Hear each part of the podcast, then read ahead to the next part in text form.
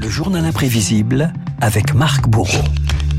Quand on a un compte ouvert avec la mafia, il n'est jamais fermé. Ainsi parlait très directement Giovanni Falcone. Il a été tué hier dans un attentat à l'explosif. Son épouse et trois gardes du corps ont également succombé à leurs blessures. Marc, l'Italie commémore cette semaine les 30 ans de l'assassinat du juge Giovanni Falcone, le symbole de la lutte contre la mafia sicilienne. Retour sur le parcours tragique d'un magistrat devenu héros national. Un parcours stoppé brutalement, Renault à Palerme, par une tonne de dynamite. Un attentat à la hauteur des dégâts qu'il a causés aux organisations criminelles.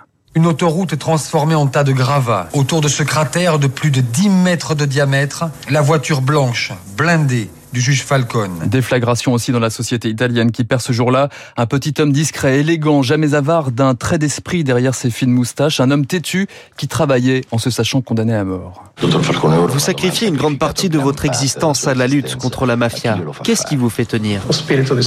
Le sens du service. Il arrive parfois que vous soyez découragé, que vous doutiez, que vous ayez envie d'abandonner? Jamais.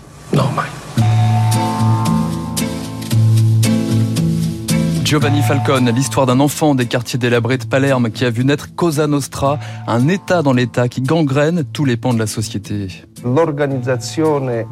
L'organisation mafieuse compromet tout. Elle est si bien organisée, si fortement insérée dans la société, si maître du territoire, si capable de contrôler les suffrages électoraux qu'elle se trouve en position de pouvoir conditionner la politique. Il est véritablement difficile de la mettre en échec.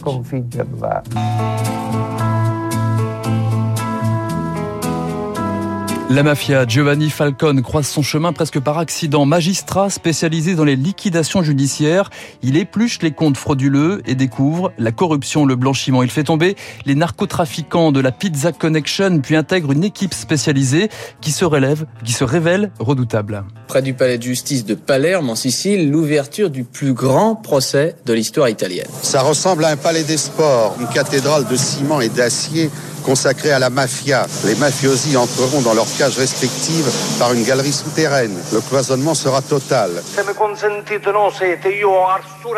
Février 86, c'est le maxi procès comme on le surnomme en Italie. À la barre, 474 chefs mafieux coincés par Giovanni Falcone, tous accusés de raquettes, de trafic de drogue et d'une centaine d'assassinats.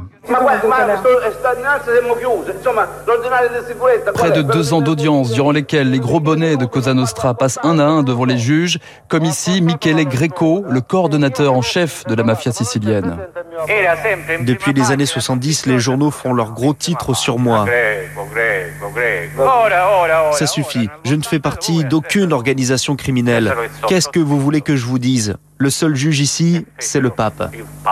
474 noms égrenés grâce aux informations d'un repenti Tommaso Buscetta, convaincu par Falcone de sortir du silence. Au procès, Buscetta porte des lunettes fumées et tourne le dos à l'assistance.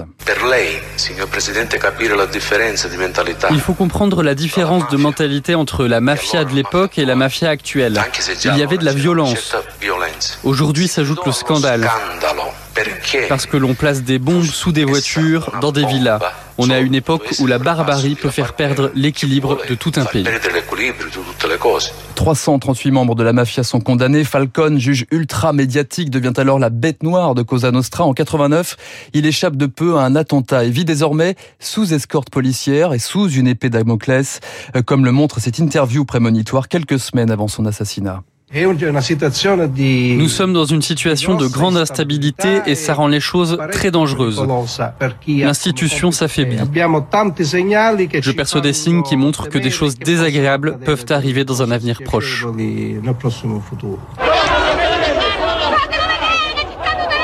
Le jour de ses obsèques, Palerme pleure celui qui a brisé l'omerta à l'église. La veuve d'un des gardes du corps de Falcone pointe son doigt vers l'assistance. Je m'adresse à vous, aux hommes de la mafia, et je sais qu'il y en a ici. Arrêtez. Nous pouvons vous pardonner. Je peux vous pardonner si vous arrêtez, si vous avez le courage de changer.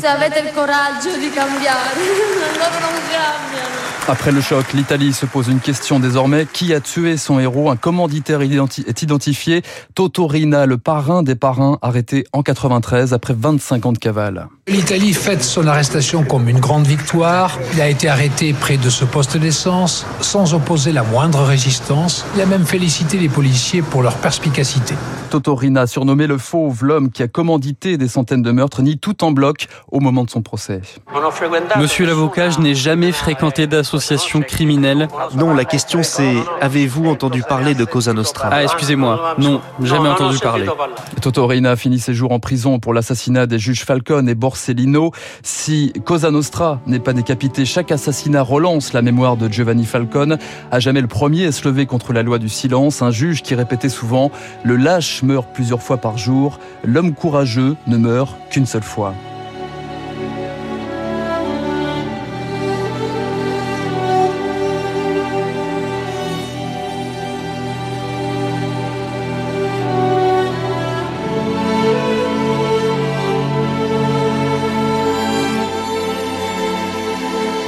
Et la musique d'Ennio Morricone tirée du très beau film sur Giovanni Falcone qui était sorti en, en 2006, hein Marc hein. Exactement. Voilà. Le journal imprévisible de, de, Marc Bourreau. Je retiendrai ce chiffre 474 chefs mafieux coincés par Giovanni Falcone. Ah, C'était considérable. Hein, C'était considérable, effectivement, l'Italie, eh bien qui lui rend hommage cette semaine, 30 ans après sa mort. Le journal imprévisible de Marc Bourreau est retrouvé euh, sur le site de Radio Classique, radioclassique.fr. Merci Marc. Il est 7h55. Dans un instant, nous allons retrouver euh, David Barou.